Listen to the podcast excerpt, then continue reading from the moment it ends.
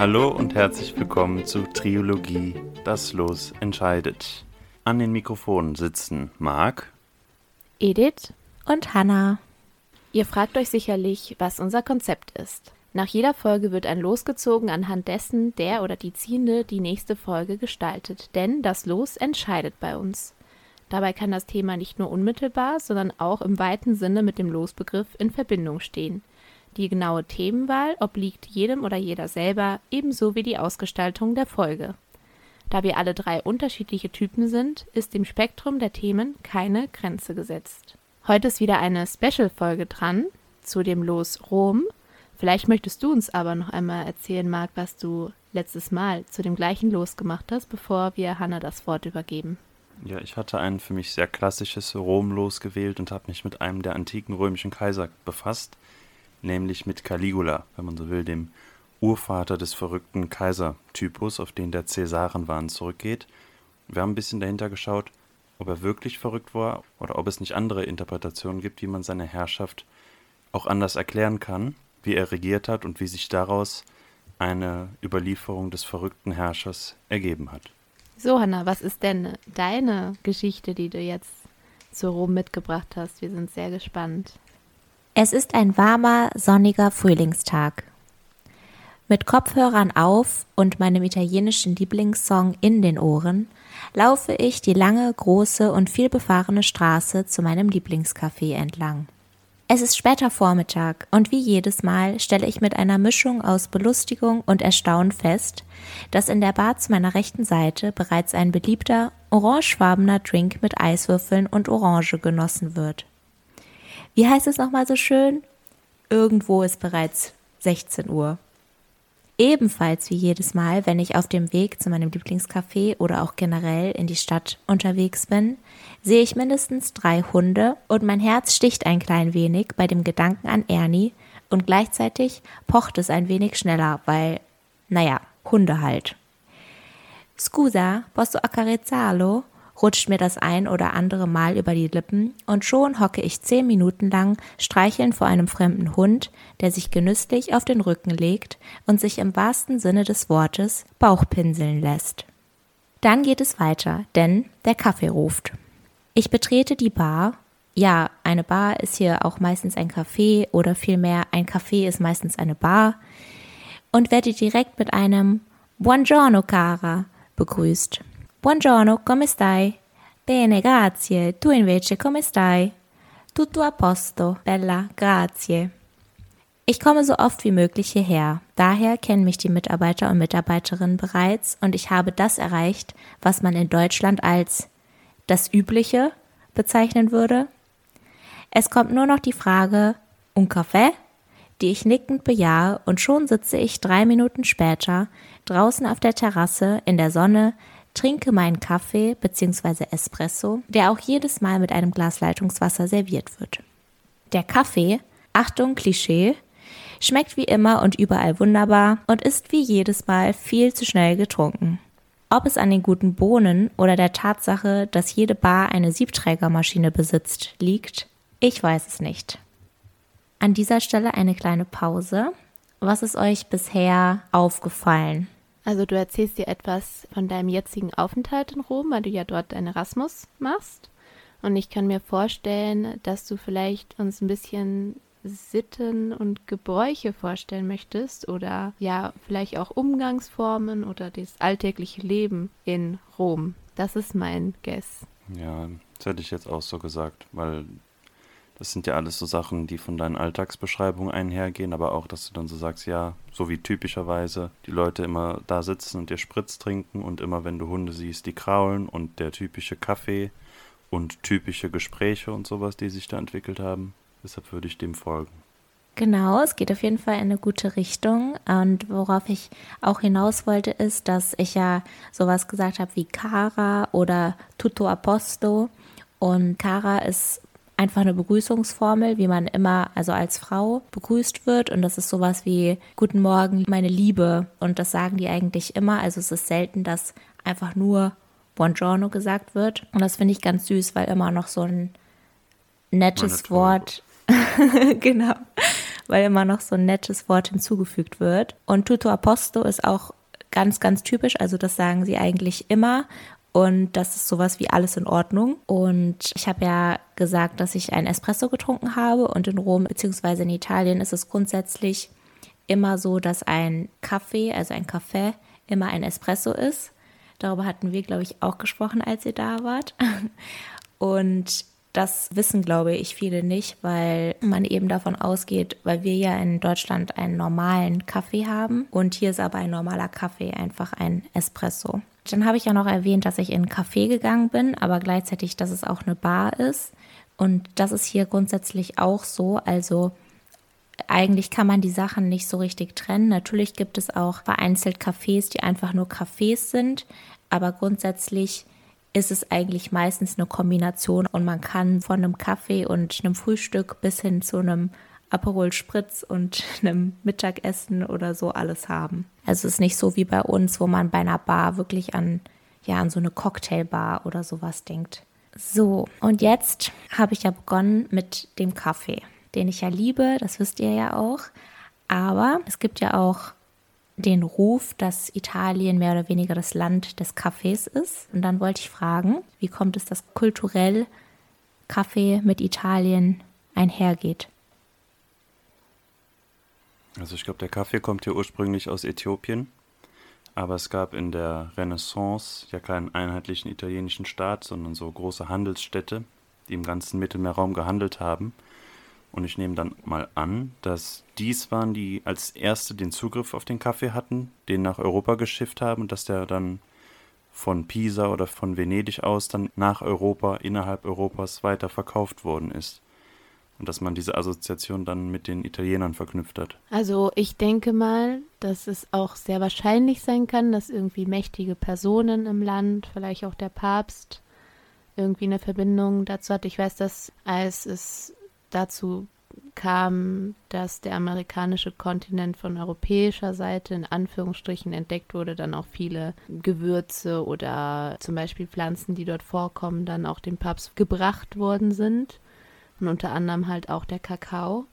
Aber ich weiß jetzt nicht genau, wie das bei Kaffee ist. Ich könnte mir aber auch gut vorstellen, dass wenn das vielleicht jemand toll findet oder als sehr wertvoll bezeichnet, der in einer hohen Position ist, dass das halt dann auch irgendwie im ganzen Land eher verbreitet wird und dass etwas angesehen wird, was von ihnen ist, obwohl es vielleicht von einem anderen Land kommt. Ja, ihr seid wie immer zwei Füchse. Ich muss sagen, es ist eigentlich so eine Kombination aus den beiden Dingen, die ihr gesagt habt.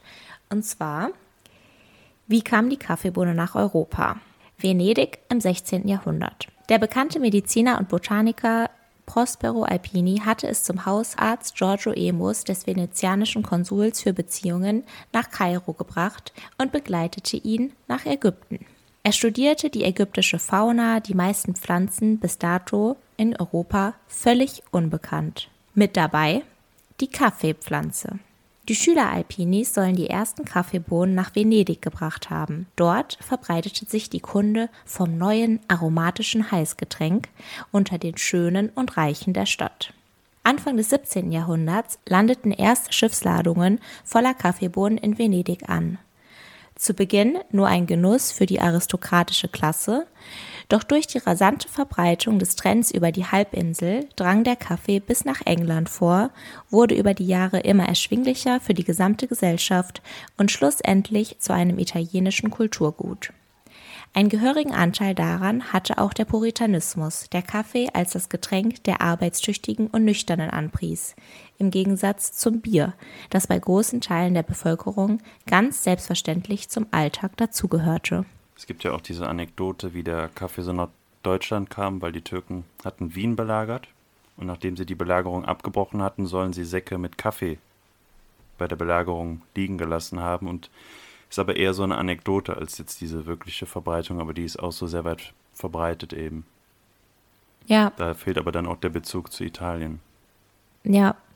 Und du hattest ja auch gesagt, das ist mir jetzt gerade eingefallen, dass Italien lange gar kein einheitlicher Staat war. Und mhm. ich habe das selber nicht nachgeprüft, aber meine Mitbewohnerin hat mir vor ein paar Tagen, als wir in dem Apel waren für einen Tagestrip, erzählt, dass wohl bis in die 1960er Reihen es kein vereinheitlichtes Italienisch als Landessprache gab. Ich weiß nicht genau, ob das so stimmt, vielleicht weißt du das, Marc, aber ich fand das hochinteressant, weil sie meinte, bis dato gab es wirklich immer nur die verschiedenen Dialekte. Und wir sind darauf gekommen, weil uns in Napoli aufgefallen ist, dass es wirklich ein ganz anderes Italienisch gesprochen wird. Und sie sagte, dass es eben auch viel mit den lokalen oder regionalen Strukturen zusammenhängt und dass da auch viel so Folklore und viele Lieder zum Beispiel auch dazu gehörten und dass die aber nie runtergeschrieben wurden, sondern immer nur mündlich verbreitet wurden und dass erst Mitte des 20. Jahrhunderts Italienisch wirklich als offizielle Landessprache vereinheitlicht wurde. Ist ja auch sehr spät, ne? Wenn man so drüber nachdenkt. Ja, total. Deswegen habe ich mich auch so gewundert. Also ohne Gewehr. Sie hatte das tatsächlich in der Prüfung. ja, wenn es nicht stimmt, dann schreibe ich es in die Show Notes. Aber wo waren wir stehen geblieben? Ah ja, bei der kaffeetrinkenden, die Sonne genießenden Erasmus-Studentin, die sich eventuell mittlerweile ein bisschen cool fühlt, weil sie denkt, die italienische Kultur zumindest ein wenig verstanden und vielleicht ja auch ein wenig übernommen zu haben. Aber vielleicht sollten wir an dieser Stelle einmal ein wenig in der Zeit zurückspringen. Es ist Mitte Februar. Ich komme nach einer langen und mit wenig Schlaf versehenen Fahrt im Nachtzug in Rom am Hauptbahnhof Termini an. Mein Italienisch ist quasi nicht bis kaum vorhanden und schon 30 Minuten später habe ich einen kleinen Nervenzusammenbruch und muss mit den Tränen kämpfen. Warum? Weil ich nicht weiß, wie ich zu meiner Unterkunft komme, welchen Bus, welche Metro oder welche Tram ich nehmen soll, geschweige denn, wo ich mein Ticket kaufen kann. Ich frage einen Polizisten, der in meiner Nähe steht, und er sagt, ich solle zum Tabaki gehen. Dort könne ich mir ein Ticket kaufen und dann die 14 oder die 5 nehmen. Tabaki. Okay. Später weiß ich, dass Tabaki-Läden in Rom wie Kiosks oder Bars sind, bei denen du Tabak, Lottoscheine, Alkohol, Snacks und anscheinend auch Tickets für den ÖPNV kaufen kannst.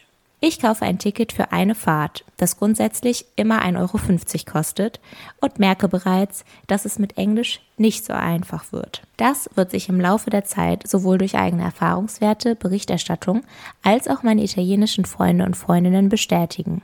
Zitat Gli italiani non parlano inglese, sono brutti, parlano solo italiano. Die Tram ist so voll, dass alle dicht an dicht aneinander stehen und der Geruchscocktail aus Schweiß, Parfüm und Menschen in der Luft liegt. Die Haltestellen werden weder angezeigt noch durchgesagt, also schaue ich ständig durch die Fenster und versuche die Namen der Haltestellen Fermate zu entziffern. Permesso, permesso, ruft jemand hinter mir und drängelt sich nach vorne, als die Tram zum Halten kommt.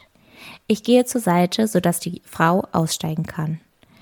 In der Tram stelle ich positiv überrascht fest, dass viele Männer Ohrringe tragen und vor allem junge Frauen den ein oder anderen Nasenpiercing. Scendi la prossima? fragt mich eine ältere Frau, die sich von ihrem Sitz erhoben hat und zur Tür geht. Ich weiß zwar nicht, was Scendi bedeutet, aber meine zu verstehen durch ihre Körpersprache und ihr Verhalten, dass sie wissen möchte, ob ich bei der nächsten Haltestelle aussteige. Ich nicke lächelnd und sie nickt mir ebenfalls zu. Ich könnte jetzt noch weiter erzählen, wie ich in der Residenza angekommen bin und an diesem Tag eine Achterbahnfahrt der Gefühle hatte, von einem ersten Tief im kleinen dunklen Zimmer der Unterkunft zu einem Hoch nach einer Erkundungstour und Entdeckung eines Parks. Aber das führt zu weit. Fast forward. Es ist der dritte Tag seit der Ankunft, Sonntagabend, und ich bin gerade bei Termini, um auf meine Tram zur Unterkunft zu warten, nach einem sehr schönen Tag mit Kati im Giardino degli Aranci, dem Orangengarten in Rom, von dem man einen schönen Ausblick auf die Stadt hat und in der Nähe des Circo Massimo liegt. Ich steige in die Bahn, greife in meine äußere Manteltasche und spüre nichts. Zehn Sekunden zuvor hatte ich mein Handy hineingesteckt, zehn Sekunden später ist es weg. Die Panik, die ich in diesem Moment verspürt habe, ist schwer zu beschreiben. Ich renne noch zurück, um nachzuschauen, ob es mir doch rausgefallen ist, um natürlich nichts vorzufinden und stehe heulend und verzweifelt am Steig. Eine Woche eine super hilfsbereite und mich eine Woche lang rettende Mitbewohnerin Anne später habe ich ein neues gebrauchtes Handy, eine monatliche Metrokarte und einen neuen Handyvertrag. Wenn wir schon beim Thema Metro sind, es gibt drei Metrolinien A, B und C, wobei A und B die beiden Hauptlinien sind, die auch beide bei Termini halten. An dieser Stelle habe ich gedacht, dass wir ein kleines Quiz machen. Ich stelle euch an dieser Stelle die Frage, was ihr glaubt, wie viel eine monatliche Karte für die Metro bzw. den ganzen ÖPNV in Rom kostet. 24 Euro. Also ich glaube, wir haben zwölf, also wir waren ja da, Nein. das können wir sagen. Aber 24 Euro haben wir für eine Woche bezahlt. Ja, Marc. zusammen für eine Woche. Nee, jeder hat 24 Euro bezahlt. Das glaube ich nicht. Doch. Doch. Wir haben 24 Euro dafür bezahlt? Ja. Mann. Das ist doch nicht viel. Also wenn ich so vergleiche mit Das ist Deutschland, so das wenig. ist echt nicht viel. Da zahlst du so viel, aber vielleicht an einem Tag und irgend so ein NRW-Ticket zu kriegen. Also Ja, so gefühlt, ne? Dann, dann, dann korrigiere ich mich auf 36 Euro. Im Monat. Ja. Ja, dann sage ich mal 50 Euro mindestens. Ja, also tatsächlich sind es 35 Euro im Monat, was wirklich sehr, sehr, sehr wenig ist. Und das haben wir auch positiv überrascht festgestellt. Und das ist wirklich cool, weil du quasi dann jeden Monat einfach deine Karte wieder aufladen kannst. Und dann hast du Zugang zu Metro, Bus, Tram, was auch immer. Und das ist im ganzen Bereich Rom, also kann man theoretisch auch noch ein bisschen rausfahren, je nachdem, wo man hin möchte. Auf der Es anderen Seite kann man auch sagen, dass der Preis so niedrig ist als gewisses Schmerzensgeld für die Organisation der U-Bahn-Systeme und so. Ja, Der Deutsche hat gesprochen. Da komme ich nämlich zur zweiten Frage. Wie lange fährt die Metro unter der Woche und am Wochenende? Also, so aus Erfahrungsbericht, ne? Weil wir haben dich ja vor kurzem besucht und das war auch sehr schön. War es nachts immer ein bisschen lang, nach Hause zu fahren. Also wir waren ja nicht. Nennen wir es nachts oder einfach später Abend. Ja, okay, später Abend. Also ich weiß ja, dass du richtig lang gebraucht hast, teilweise eine Stunde oder manchmal sogar anderthalb. Und wir haben auch einmal anderthalb Stunden gebraucht und sind dann aber auch manchmal eine halbe Stunde zu Fuß gelaufen. Also so eine halbe Stunde war ja immer Minimum drin, wenn man irgendwo hin wollte. Aber es gab nicht so viele gute Anbindungen abends. Also ich würde so sagen bis 1 Uhr. Hm, Ich glaube, bis elf. Ja, also es ist tatsächlich so, dass unter der Woche die Metro bis 23.30 Uhr fährt, also halb zwölf, und am Wochenende bis 1.30 Uhr. Das ist die letzte Fahrt. Und aber auch gar nichts mehr danach. Also so nichts, null, gar nichts. nee, außer, was habt ihr festgestellt? Die guten Laufen. Nachtbusse. Oh. Oh, Ja, beides. Also es schließt sich nicht aus. Kann gut sein, dass man auf beides angewiesen ist. Aber genau, es gibt ansonsten die Nachtbusse und das ist wirklich für so eine Großstadt. Ich meine, ich habe jetzt ja auch viel positive Dinge genannt, aber der öffentliche Personennahverkehr ist auf jeden Fall ausbaufähig, sagen wir es mal so. Das beklagen tatsächlich auch wirklich alle, alle, alle RömerInnen, die ich hier kennengelernt habe. Ich denke vor allem, wenn man so bedenkt, dass wir hier in Bonn, also so am Wochenende, jetzt auch nicht unter der Woche, aber unter der Woche kommst du halt auch noch um 2.30 Uhr nach Hause, zumindest zu mir, Ja, mit der Bahn. Und am Wochenende halt um 3.30 Uhr oder glaube ich schon um 4.30 Uhr fährt trotzdem noch was. Es ist schon echt krass, weil die Anbindungen sind hier natürlich irgendwie besser. Und das denkt man ja nicht, weil das ja so eine kleine Stadt ist, Bonn. Aber was mir auch noch aufgefallen ist jetzt zu dem Thema ist, dass es mir so vorkam, als ob es nicht ganz barrierefrei ist. Also zum Beispiel da, wo wir gewohnt haben, eine Woche verbracht haben, war das so, dass man ja schon sehr tief in die U-Bahn rein muss. Es ist schon richtig tief unten. Da hat man ja auch kein Netz und so. Aber dass dann auch eine Rolltreppe zum Beispiel, die nach unten ging, komplett gesperrt war. Und dann musstest du halt irgendwie so gefühlt 100 Stufen runtergehen. Ja, das stimmt tatsächlich. Also es gibt meistens schon Aufzüge, aber da kann es auch gut vorkommen, dass die mal nicht funktionieren. Und ich weiß nicht, ob ihr das wusstet, aber ich wusste das vor lange nicht, dass bei der Metro, da gibt es so eine Linie am Steig, da sind so Rillen eingebaut. Und das ist anscheinend für blinde Menschen, weil die sich daran dann orientieren können, weil die das ja erfühlen können mit ihrem Stock. Und das ist eben eine gerade Linie, das heißt, die wissen dann genau, wo sie stehen. Und deswegen soll man beispielsweise, wenn man auf die Metro wartet, auch versuchen, sich nicht da drauf zu stellen, weil das für manche Menschen total wichtig ist. Ich habe tatsächlich auch mal ein Reel gesehen von einem Mann, der auch blind ist und der dann zum Beispiel so seinen Alltag beschreibt und das nahe bringt. Und da hat er auch zum Beispiel gesagt, dass es auch in Deutschland so ein richtig großes Problem ist, weil sich voll viele Leute, also wenn wir jetzt zum Beispiel alleine den Kölner Hauptbahnhof denken, weil da gibt es ja diese Rillen auch. Immer an der Bahn, das ist ja diese weiße Linie, die auch so ein bisschen dafür da ist, dass man Abstand hält, aber es sind halt auch Blindenwege.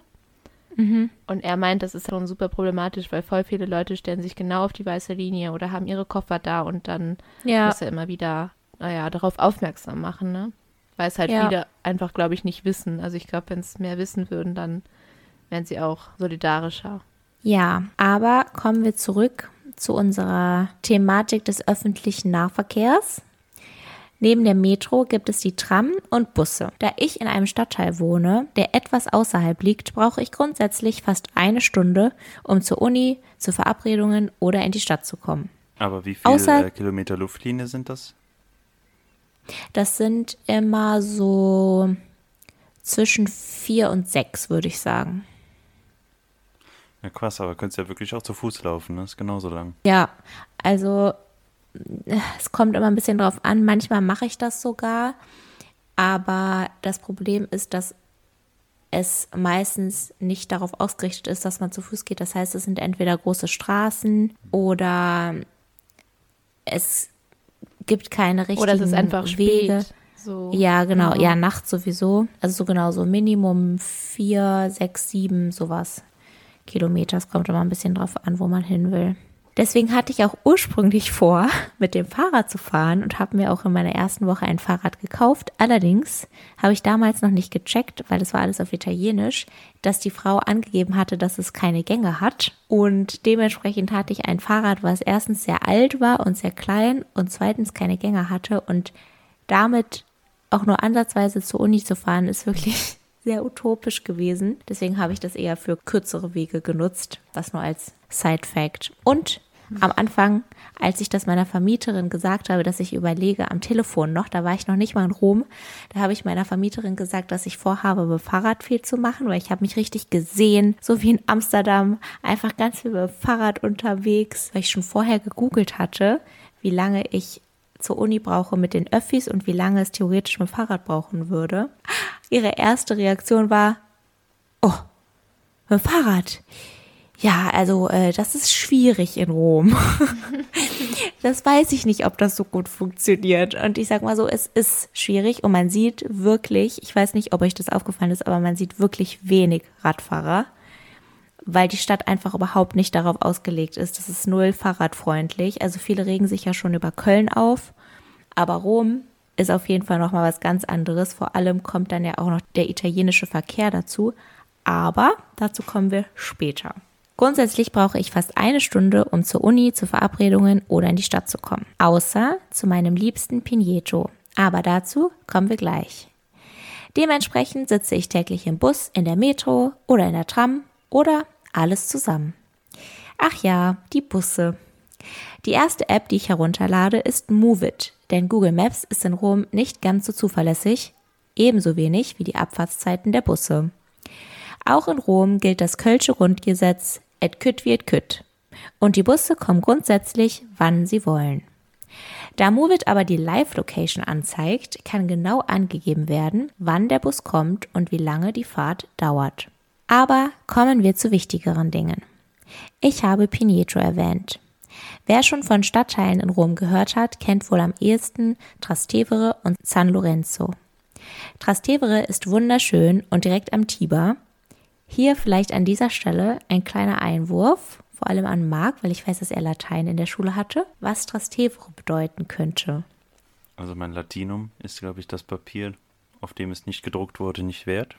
Ich weiß es nicht, aber wenn ich meine kommissarische Spürnase anwerfe, dann gibt es ja im Spanischen Los Trastes, also Geschirr. Und wenn man bedenkt, in Trastevere gibt es ja jede Menge Restaurants und so, dann könnte man irgendwie Geschirr oder Küche oder sowas darauf schließen. Das Geschirrviertel. Ja, Kochviertel oder Essviertel oder sowas. Genau.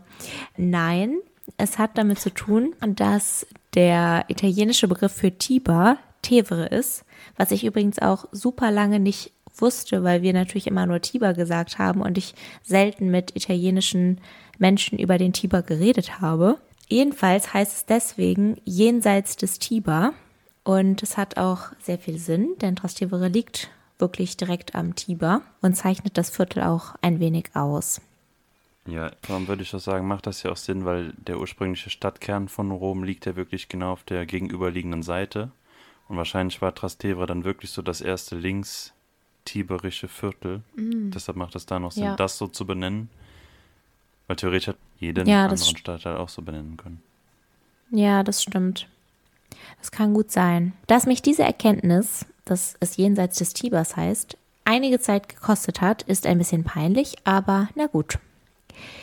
Trastevere ist wunderschön. Man kann gut abends ausgehen in Bars oder Restaurants.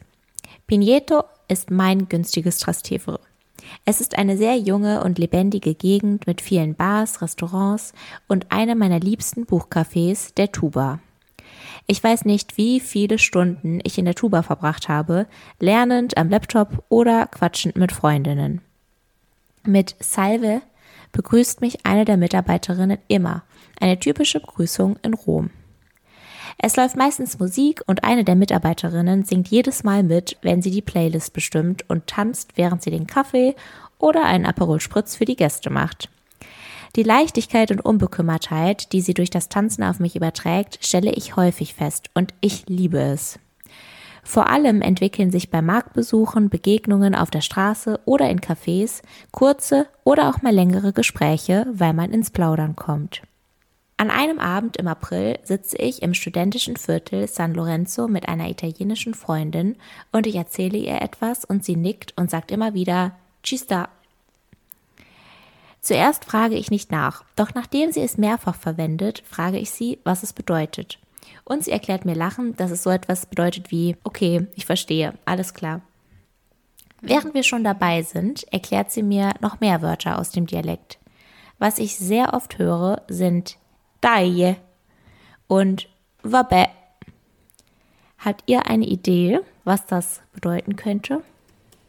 Also das letzte hört sich ja ein bisschen an wie eine Verballhornung von Vabene. Mhm. Ja, das beim letzten hätte ich auch sowas geschätzt. Und das erste weiß ich nicht, weil das hört sich so ähnlich an. Also in Spanisch sagt man ja calle, aber das heißt Straße und ich glaube nicht, dass es was damit zu tun hat. nee, aber ihr seid gar nicht so schlecht. Also Dai kann sowohl okay als auch komm schon bedeuten. Also beispielsweise, wenn man auf einen Bus oder sowas wartet, dann sagt man Dai, so komm schon, jetzt mach mal hinne. Oder aber auch Dai, okay, alles klar. Und Wabä ist sowas wie, na gut, na ja, Wabä, Wabä. Ah, okay. genau. Wenn wir schon bei italienischen Eigenarten sind, kommen wir zu zwei weiteren Punkten. Punkt 1, der Verkehr. Auch hier stimmt aus meiner Perspektive das Klischee. Es ist sehr chaotisch und bereits an meinem ersten Tag wurde ich Zeugin eines Autounfalls. Nach einer kurzen, lauten und mit Händen gestikulierenden Diskussion zwischen Busfahrer und Autofahrer, die einen kleinen Zusammenstoß hatten, fahren beide weiter und End of Story. Die Hupe, das sogenannte Warnsignal, wie man so schön in der Fahrschule eingetrichtert bekommt, kommt hier zum einen inflationär zum Einsatz, weil es zum anderen von Begrüßungen über Aufreger, Ausdrücken von Ungeduld, Flirten und vielleicht ab und zu sogar als Warnsignal benutzt wird. Mhm. Rote Ampeln werden ab und zu ignoriert, Zebrastreifen sind definitiv überbewertet und es gilt vielmehr das Motto Einfach losgehen und nicht anhalten. Ach ja, der Verkehr ist wirklich chaotisch, laut und stressig, dennoch funktioniert das System irgendwie. Eine Sache, die ich sehr an Rom schätze und liebe, ist eine kleine, aber feine und sehr nützliche Erleichterung für den Alltag, die ich täglich genutzt habe. Vielleicht habt ihr ja eine Idee, um was es sich handeln könnte. Ich sage mal so, Insbesondere im Sommer ist es ein Segen und es hat mit der Geschichte der Stadt zu tun. Ich weiß es. Und du? Die Brunnen. Genau, das frei verfügbare Trinkwasser. Und zwar sind die öffentlichen Trinkwasserstellen auch Nasoni genannt. Und das bedeutet was? Was glaubt ihr? Nasoni? Ja. Ja, da steckt doch bestimmt Nada wie Schwimmen drin und Soni-Zone, also so eine Art Wasserschwimmzone. Nein, aber wisst ihr noch vielleicht, woran sie erinnern könnten, wenn man sie sich anschaut? Wie eine Nase? Exakt. Wie eine große, dicke Nase. Und deswegen heißen sie Nasoni, weil Naso heißt auf Italienisch Nase. Und diese Trinkwasserbrunnen gibt es in Rom wirklich über die ganze Stadt verteilt. Also man kann die Anzahl nicht genau benennen, aber es sind anscheinend über 2500 und wurden erstmalig in den 1870ern vom damaligen Bürgermeister der Stadt errichtet, um dem Volk freies Trinkwasser zur Verfügung zu stellen. Guter Mann. Ja, aber wirklich, das habe ich auch gedacht. Und ich fülle immer sehr Allmann-like meine wiederverwendbare Flasche auf.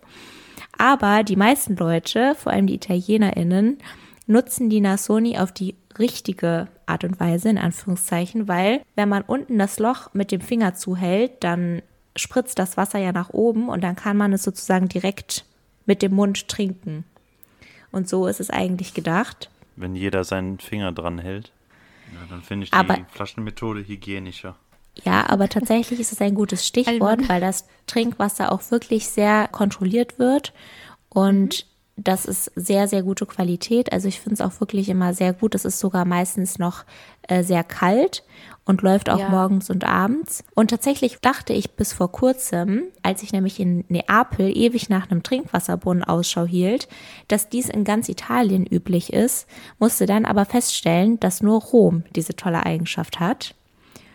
Und da wollte ich nämlich kurz einfügen, wenn Marc Lust hat und wenn er das weiß, ich gehe davon aus, dann kannst du ja vielleicht kurz einen kleinen Einblick in die Hintergrundgeschichte, warum Rom als Wasserstadt bekannt geworden ist, beziehungsweise die Aquädukte in Rom so eine große Rolle spielen und es deswegen Sinn hat, dass Rom auch die Stadt ist, die diese ganzen Trinkwasserbrunnen hat. Ja, zwei Sachen. Also das erste ist, Rom liegt zwar am Tiber, aber das ist jetzt noch nicht so ein wasserspeisender Fluss, sondern man musste das Wasser, vor allem als die Stadt größer wurde, relativ weit her aus den Bergen holen. Und deshalb hat man diese Wasserstraßen gebaut, die Aquädukte, die nur eine sehr geringe Neigung haben, sodass das Wasser halt bis dahin fließen kann. Weil auch schon im antiken Rom gab es diese Brunnenkultur für die Bürger und Badehäuser mussten damit gespeist werden. Die Aristokraten hatten sogar private Anschlüsse. Aber wahrscheinlich der große Unterschied zu den antiken Wasserleitungs- und Brunnensystemen ist, dass es in der Antike äh, Bleirohre waren, was ja giftig ist. Und deshalb ist zum Beispiel ganz interessant, man weiß nämlich, dass bei den alten Römern körperliche Missbildungen und sowas häufiger vorkamen als bei den Griechen.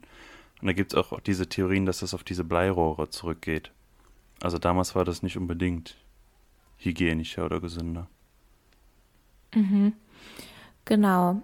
Deswegen sagt man, dass auch diese Trinkwasserbrunnen oder zumindest die Infrastruktur daher stammt, dass Rom von Anfang an diese Wasserleitungen über die ganze Stadt verteilt hat und errichtet hat und es sich dementsprechend auch anbietet, das zu gewährleisten. Und ich finde das wirklich mega cool. Also ich nutze das sehr und wir sind alle total dankbar darüber, weil es einfach so praktisch ist, vor allem jetzt im Sommer, wo es wirklich super heiß ist und man einfach jederzeit Zugang zu Wasser hat, wenn man ein paar Meter läuft. Und das ist wirklich was sehr, sehr Cooles. Springen wir aber zurück. Ich sitze in meinem Lieblingscafé, habe meinen Kaffee getrunken und genieße die Frühlingssonne. Manchmal kommt auch noch ein Cornetto mit Pistachio oder Pistacchio, ein italienisches mit Pistaziencreme gefülltes Croissant, mein Favorite, dazu. Ich weiß nicht genau, warum ich ausgerechnet diese Szene und dieses Bild ausgewählt habe, aber ich glaube, dass genau dieser Alltag ein substanzieller Bestandteil meines Erlebens hier war. Nach ein oder zwei Stunden auf der Terrasse in der Sonne stehe ich auf und laufe in die Bar, um zu bezahlen. Wie immer quatschen wir noch ein wenig und beim Verabschieden ruft die Inhaberin der Bar ein Ciao Bella, buona giornata hinterher und ich entgegne Grazie, a te, a prossima. A prossima, bis zum nächsten Mal. Denn, und ich entschuldige mich für den Kitsch, auch wenn ich gehe, sage ich nur Arrivederci. Auf Wiedersehen. Das war mein persönlicher Einblick in die Stadt Rom und meine Zeit hier. Ich hoffe, es hat euch gefallen, einen kleinen subjektiven Einblick in das Lebensgefühl der Stadt zu bekommen, zumindest so wie ich die Stadt wahrgenommen habe, kombiniert mit ein paar Tipps und Infos, die für den einen oder anderen, der auch mal nach Rom reisen möchte oder auch längere Zeit in Rom leben möchte, interessant sind. Ich hoffe, ihr zwei habt, auch wenn wir natürlich schon viel Zeit miteinander verbracht haben und viel darüber gesprochen haben hier über Rom, dass da noch was Neues dabei war. Das war meine etwas persönlichere Folge zu Rom. Vielen Dank. Dankeschön. Ich finde die ganz, ganz cool. Mal wieder sowas Persönliches ist eigentlich auch mal ganz nett. Und vor allem, äh, weil das auch noch so ein, ja, einen Charakter hat, wo man dich dann nochmal besser kennenlernt und glaube ich auch so eine sehr gute Vorstellung hat, wie das Alltagsleben dort ist oder auf was man sich dann so einlässt und was im Vergleich zu Deutschland halt auch schon anders ist. Ne? Also das merkt man ja schon. Möchtest du uns nächsten... noch verraten, Hanna, was dein allerliebster Ort ist in Rom? Vielleicht interessiert das die Zuhörenden. Die Top 3 Sehenswürdigkeiten oder Orte, die du empfiehlst.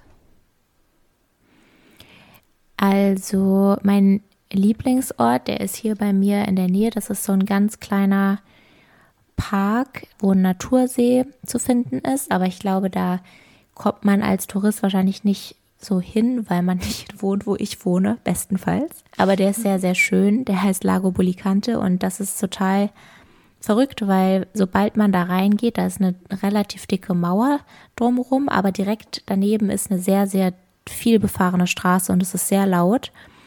Aber wahrscheinlich auch durch die Mauer wird der Schall so krass gedämpft, dass man, sobald man da drin ist, wirklich Stille hat und nur Vögel hört und sonst nichts. Und das ist in der Großstadt natürlich nicht so einfach zu finden. Das heißt, das ist auf jeden Fall für mich persönlich ein sehr schöner Ort gewesen und wie so eine Art Oase. Und ansonsten würde ich auf jeden Fall, wenn man beim Faktor Natur bleibt, die Villa Borghese empfehlen. Da waren wir auch zu dritt und haben uns auf die Wiese gesetzt, weil es wirklich super schön da ist. Man kann auch super viel sehen. Da ist auch die Villa Medici, die man besichtigen kann, die Villa Borghese auch. Und es ist ein ganz, ganz großer Park, der total zentral ist, dort direkt in der Nähe von der spanischen Treppe. Das heißt, man muss jetzt auch nicht irgendwie weit rausfahren und hat aber ein bisschen Erholung, gerade jetzt im Sommer, wo die Stadt wirklich super voll ist und auch sehr heiß. Das ist ein Punkt. Und ein Ort, der mir sehr gut gefällt, wirklich aus Sehenswürdigkeitssicht, ist das Monument Vittorio Emanuele, auch Schreibmaschine genannt, weil das von oben aus der Luft ein bisschen aussieht wie eine Schreibmaschine. Und das ist ein weißes Marmorgebäude, auch sehr zentral in der Stadt und das ist wirklich sehr beeindruckend. Aber da kann ich auch als Tipp geben, dass direkt an dem Platz, wenn man in ein Museum reingeht, wo man denkt, da kommt nichts, da gibt es einen kleinen Mini ja, Garten oder eine kleine Mini Terrasse, würde ich es beschreiben, wo wir auch zu dritt saßen. Und das ist auch ganz schön, weil das, glaube ich, viele nicht wissen und man da ein bisschen entspannen kann und chillen kann, auch wenn man in der Stadt ist. Auf jeden Fall Postkarten nicht in Trastevere kaufen, weil da kosten sie das Doppelte, also da kosten die so 2 Euro oder 1,50 und bei Termini kosten die nur 1 Euro. Und wenn ihr Postkarten verschickt, wenn ihr in Rom seid, dann entweder die Briefmarken wirklich direkt bei der Post kaufen, weil wenn ihr sie dort kauft, wo ihr die Postkarten kauft, dann müsst ihr bestimmte Briefkästen benutzen, die so schwer zu finden sind, weil die dann in irgendeinem random Kiosk ganz hinten in der Ecke einfach auf dem Boden rumstehen und es gibt wirklich super wenige davon, weil wenn man die Postkarten in normalen Briefkasten schmeißen würde, dann würden die nicht ankommen. Also es gibt extra Postkarten, Briefkästen und das ist super nervig und das wissen, glaube ich, auch viele nicht. Und deswegen kommen, glaube ich, auch sehr viele Postkarten nie an. Also, wenn ihr Briefmarken da kauft, dann geht das, aber dann müsst ihr so kleine orangene Briefkästen benutzen, weil sonst kommen eure Grüße aus dem Urlaub wahrscheinlich nicht bei euren Liebsten an. Sehr gut zu wissen. Was ist denn euer Eindruck gewesen? Also ihr wart ja selber jetzt eine knappe Woche hier. Wenn die Folge rauskommt, ist es erst acht Tage her, dass Edith und Marc hier waren. Also sehr frisch alles. Und ihr habt ja jetzt auch ein bisschen meine Perspektive gehört, sowohl als wir uns gesehen haben, als auch jetzt durch die Erzählung. Wie habt ihr Rom denn wahrgenommen und was waren für euch große Unterschiede oder generell euer Eindruck und euer Gefühl zu der Stadt? Ja, mir hat es eigentlich sehr gut gefallen. Ich fand Rom schon sehr ungewöhnlich für so eine Großstadt, auch für so eine Hauptstadt, weil es schon insgesamt nicht so modern war, aber in so einem einheitlichen Stil gehalten wurde. Also ich würde das so sehen, dass man in der Stadt irgendwie selber geguckt hat, dass man den Charakter dieser Stadt behält, das einheitlich so lässt in diesem Baustil. Und es gibt jetzt nicht, wie in anderen großen Städten, wo man schon mal war, wie jetzt gerade London, aber auch Berlin oder selbst wenn man sowas hat wie Köln, da gibt es ja ganze Viertel, die dann einfach neben diesen Altstädten herausgestampft werden, die dann ultramodern sind mit Hochhäusern aus ja, Glasfassaden und sowas. Und sowas gibt es ja gar nicht in Rom. Also gefühlt jetzt zumindest gibt es da keine Gebäude, die höher sind so als sieben Stockwerke oder so. Sodass man eigentlich, wenn man auf so einem Hügel ist, relativ weit sehen kann, weil alles noch in diesen alten Gebäuden ist. Das ist auf der einen Seite schon ein Pluspunkt, weil es hat schon dann diesen Charakter noch der Stadt. Auf der anderen Seite war vieles schon so ja, gealtert, vieles in Würde, manches aber auch schon maroder oder auch zum Teil auch dreckiger, wenn man jetzt nicht ganz im Zentrum ist. Das hätte ich dann auch nicht so erwartet, aber man sah auch vielen Häusern in der Innenstadt dann wirklich ihr Alter an, weil sie auch nicht so angemessen dann instand gehalten wurden, aber es ist natürlich auch eine Geldsache. Als Historiker war ich am Ende schon auch was überrascht, wie wenig dann doch erhalten ist. Also klar, man findet an jeder Ecke irgendwie was, aber gerade wenn man sich mal den Circus Maximus anguckt, wo fast gar nichts mehr von übrig ist, auch auf dem Forum Romanum die Fundamente und ein paar Säulen und das war mal das Zentrum der Welt, ne? Und das ist alles so weg in so einer St äh, Stadt. Also klar, insgesamt im Vergleich zu jedem anderen Ort der Welt noch viel erhalten, aber so insgesamt, wenn man überlegt, vor 2000 Jahren, wie das ausgesehen haben muss, das schmerzt dann irgendwie schon, schon sehr. Und einen dritten Punkt, genau, man hat ja oft so Sachen, die einem Deutschland stören oder die oft so im öffentlichen Raum kritisiert werden, aber da muss man sagen, im Vergleich zu Rom, wenn man sich jetzt mal Nahverkehr anguckt, das System, wie das erschlossen ist, wie häufig was kommt, wie Internet ist, da hat mich das auch überrascht, dass es, wie Hanna eben gesagt hat, alles noch so ausbaufähig ist. Aber insgesamt finde ich schon, dass man Rom diesen Charme anmerkt, also dieses auch wie jetzt in Trastevere, auch durch diese engen Gassen, das ist dann wirklich auch so sehr schön. Viele kleine Lokale, ja auch gerade das Zentrum mit dem Tiber und das ist natürlich dann auch immer bildszenisch sehr schön. Genau. Ich kann vieles, was Marc gesagt hat, erwidern. Also ich fand es wirklich sehr, sehr schön, die Zeit, die wir dort hatten, auch mit dir. Und generell fand ich Rom eine wirklich sehr schöne Stadt, weil sie so viel zu bieten hat. Ich glaube, das ist das, wie ich das beschreiben würde. Also zum einen hast du halt diese historische Komponente, dass du super viel angucken kannst. Es gibt sehr, sehr viele Museen. Wir waren ja auch in einigen. Aber ich hatte auch so ein bisschen das Gefühl, irgendwie fehlt die Zeit. Also man bräuchte noch mehr Zeit. Also ich glaube, man bräuchte schon so mindestens zwei Wochen damit man sich so alle wichtigen Sachen auch gründlich genug angucken kann. Wir hatten zwar trotzdem so ein sehr straffes Programm uns zusammengebaut und relativ viel unternommen und das wollten wir ja auch. Aber trotzdem hatte ich das Gefühl, hä, wir fliegen schon morgen wieder zurück und das ist irgendwie total schnell auch gegangen, die Zeit. Aber mein Eindruck war wirklich, glaube ich, überwiegend positiv. Wir waren ja auch einmal kurz außerhalb von Rom am Meer, das war auch sehr schön. Einfach mal auch um ein bisschen frischen Wind zu bekommen, auch dass man nicht so viele Leute da sind, weil ich glaube, das fällt einem schon auf. Und es kommen ja, glaube ich, sogar noch mehr, wie du meintest, Hanna. Also das ist erst der Ansturm und es war schon super voll. Und das kann natürlich sehr ermüdend sein. Allerdings ist man dann natürlich Teil des Problems, weil man ja auch Tourist ist und oder Touristin und dann dazu natürlich beiträgt, dass die Stadt ja so voll ist. Ich meine, alle kommen da ja so mit einem ähnlichen Ziel hin wie wir. Also wir wollten natürlich dich auch besuchen, aber dass, dass das halt so ist, glaube ich, bei so großen Städten und das kann halt schon was ermüdend sein, aber dann hilft wirklich mal so eine Pause in so einem Garten, also beim Orangengarten, da waren wir ja auch mit dir und das hat mir auch wirklich sehr gefallen. Und generell so die Lockerheit der Menschen. Also man merkt schon, dass es so alles ein bisschen entspannter und alles wird nicht so ernst genommen, sondern es kommt, wie es kommt, meintest du ja auch. Also mir hat, glaube ich, wirklich sehr, sehr vieles gefallen, nur ja auch so das mit dem Nahverkehr und so weiter. Also da muss man schon damit rechnen, dass man einfach mehr Zeit braucht und dass nicht alles so verlässlich ist, aber solange man, glaube ich, Spaß hat, kann es ein sehr schönes Erlebnis sein. Könntet ihr euch vorstellen, hier auch Erasmus zu machen? Oder denkt ihr eher, dass wenn ihr es überhaupt machen würdet, dass ihr dann eher eine andere Stadt bevorzugen würdet? Also ich könnte mir das schon gut vorstellen. Ich glaube schon. Also ich weiß jetzt nicht, ob ich eine andere Stadt per se so direkt bevorzuge. Also natürlich ist dann nochmal die Sprache ein bisschen eine Hürde, weil ich kann jetzt kein Italienisch. Und dann müsste man natürlich so wie du auch nochmal einen Sprachkurs besuchen und sich darauf so vorbereiten. Aber so von der Auffassung sind ja die Menschen schon dann offen, ein Gespräch zu starten. Und es zieht mich auf jeden Fall schon an. Ich, ich glaube, das Einzige, was mich vielleicht dann schon ermüden könnte oder nerven könnte, sind halt die vielen, vielen Leute so dass es manchmal schon echt sehr voll ist. Und ich glaube, das ist so das, was bei mir dann so ein bisschen negativ anschlägt. Aber so vom Aufbau der Stadt und was man dort alles sehen kann. Und ich war wiederum anders der Meinung als Marc. Also natürlich, ich glaube, weil Marc einfach Historiker ist, ist das, schmerzt es halt auch ein bisschen, wenn man so sieht, okay, eigentlich sah das früher mal so aus und dieser Palast oder so ist komplett weg.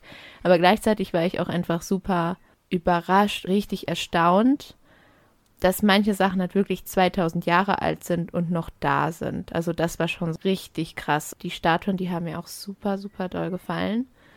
Einfach die Ästhetik, die dahinter steckt und diese Feinheit, mit der gearbeitet wird. Also ich glaube, von der Kultur und von der Kunst und von alles, was es dort gibt, wird mich das schon interessieren. Aber ich habe mich auch noch nie damit auseinandergesetzt, welche Stadt ich jetzt bevorzuge. Genau. Ja, ich glaube, es gibt halt als Historiker so keinen Ort, der besser ist, hinzukommen als Rom. Ich würde aber trotzdem eine andere Stadt nehmen, ohne jetzt eine konkrete nennen zu wollen, aber es ist mir, glaube ich, zu groß. Einerseits zu viele Menschen. Und das hat man dir ja auch so ein bisschen angemerkt. Und als man im Zentrum war, ist es halt so, wenn man da wohnt, dann ändert sich das Verhältnis, das man zum Tourismus hat. Weil klar bringt es viel Geld rein, aber es ist halt auch schon ja, ne, so wie es halt ist, ein bisschen nervig, alle wollen zum Kolosseum und so. Und ich glaube, dann wird mich das halt dann auch stören. Aber vor allem auch die Wege. Ich glaube, dann hätte ich lieber eine Stadt, die deutlich kleiner ist, wo man sich aber auch freier bewegen kann, auch wirklich im Zentrum sich freier bewegen kann. Die Wärme ist schon mal gut. Ja, genau. Ja, danke für eure Einschätzungen. Und ich kann auf jeden Fall alle zustimmen, was ihr gesagt habt. Ich wollte das ja unbedingt, weil mir Bonn ein bisschen zu klein war, als ich gegangen bin. Und ich habe mich darauf gefreut, dass es so eine große Stadt ist. Aber gerade Florenz oder Perugia sind auch Städte, die sehr, sehr beliebt sind für Erasmus, was ich auch sehr gut nachvollziehen kann, weil es einfach dann eher diesen Bonn-Charakter hat. Und einfach entspannter ist, obwohl sie auch touristisch sind. Also gerade Florenz ist natürlich auch touristisch, aber trotzdem, da wäre das mit dem Fahrrad nicht so eine Utopie wie hier. Ach so, obwohl man auch bedenken muss mit dem Fahrrad, das ist mir nämlich aufgefallen, dass es halt, das hätte ich ja nicht so gedacht und das habe ich dir ja auch gesagt in Rom, dass es so hügelig ist, weil man daran überhaupt nicht mehr gewohnt ist, so in Bonn ja. oder in Köln oder so. Also da muss man auch schon Kraft mitbringen oder Ausdauer auf jeden Fall, wenn man da Fahrrad fahren möchte in Rom. Ja, total. Das heißt doch auch, dass sie auf sieben Hügeln errichtet wurde. Und das war nämlich auch eine der ersten Sachen, die meine Vermieterin mir gesagt hat. Ja, aber also sehr, sehr bergig, sehr hügelig. Und das habe ich auf jeden Fall auch unterschätzt, weil wie du meintest, in Bonn generell, so im Rheinland, auch im Münster rum, ist ja wirklich alles flach ja, wir haben die Eifel, aber so Bonn-Köln ist wirklich sehr, sehr flach. Da sind wir sehr privilegiert, zumindest was das Fahrradfahren dann angeht. Und das wäre mit meinem kleinen Fahrrad hier echt sehr anstrengend geworden. Jetzt kommen wir zu unserer Rubrik. Die Frage der Woche. Nehmen wir mal an, als wir so jetzt in Rom gewesen sind oder sonst danach. Man ist halt irgendwie irgendwo, man läuft an den Vatikanischen Gärten rum oder am Tiber oder meinetwegen auch in der Engelsburg und dann würdet ihr dem Papst begegnen. Nochmal angenommen. und ihr hättet die Möglichkeit, mit ihm zu reden und ihm eine Frage zu stellen. Was würdet ihr ihn fragen? Also die Erde ist ja schon rund, ne? ich überlege. Boah, ich weiß es echt nicht. Ich weiß nicht, ob ich so eine gute, krasse Frage habe. Möchtest du, Marc, vielleicht den Anfang machen? Also ich glaube drei Sachen. Entweder würde ich ihn generell nach einem praktischen Lebenstipp fragen. Ich glaube aber zweitens, dass es auch richtig cool wäre, wenn man so ein konkretes Problem hat. Irgendwie soll ich den Job wechseln oder ist die Beziehung so das Richtige oder ich habe Streit mit meinen Eltern oder irgendwie sowas, wenn man mit so einem Problem zu ihm geht. Ich glaube, dass man da wirklich eine gute Antwort kriegt. Aber wenn ich jetzt so eine konkrete Frage stellen sollte, dann würde ich ihn, glaube ich, fragen, in dem Moment, als er gewählt worden ist, was für ein Gefühl er hatte. Ob es so Angst war, Erleichterung war, Freude war, Stolz war, das würde mich wirklich interessieren der Stellvertreter Petri auf Erden zu sein. Weil das ist ja eine Erfahrung, die immer nur einer macht. Ich muss sagen, mir fällt es super schwer, eine Antwort drauf zu finden, weil, wie Marc und Edith auch wissen, bin ich wirklich zwar in der katholischsten Stadt der Welt wahrscheinlich, aber sehr weit entfernt, was meine Interessen angeht. Und deswegen wüsste ich gar nicht, was ich genau fragen würde. Tatsächlich ist mir aber als erstes eingefallen, und das ist ein bisschen schwer, das charmant zu verpacken.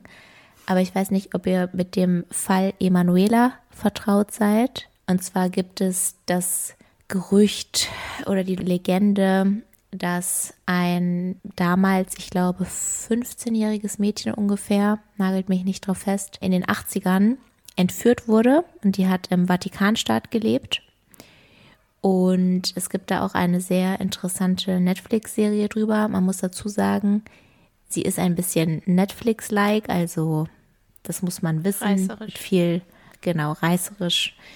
Aber es ist super interessant. Das habe ich am Anfang meiner Zeit hier geschaut und hat mich dann ein bisschen gefesselt. Und da geht es eben darum, dass es große Annahme gibt, dass der Papst bzw. der Vatikan darin verwickelt war, beziehungsweise eine Kombination aus mafiösen Strukturen und dem Einfluss des Vatikans damit zusammenhängt mit dieser Entführung. Sie ist auch bis heute nicht wieder aufgetaucht.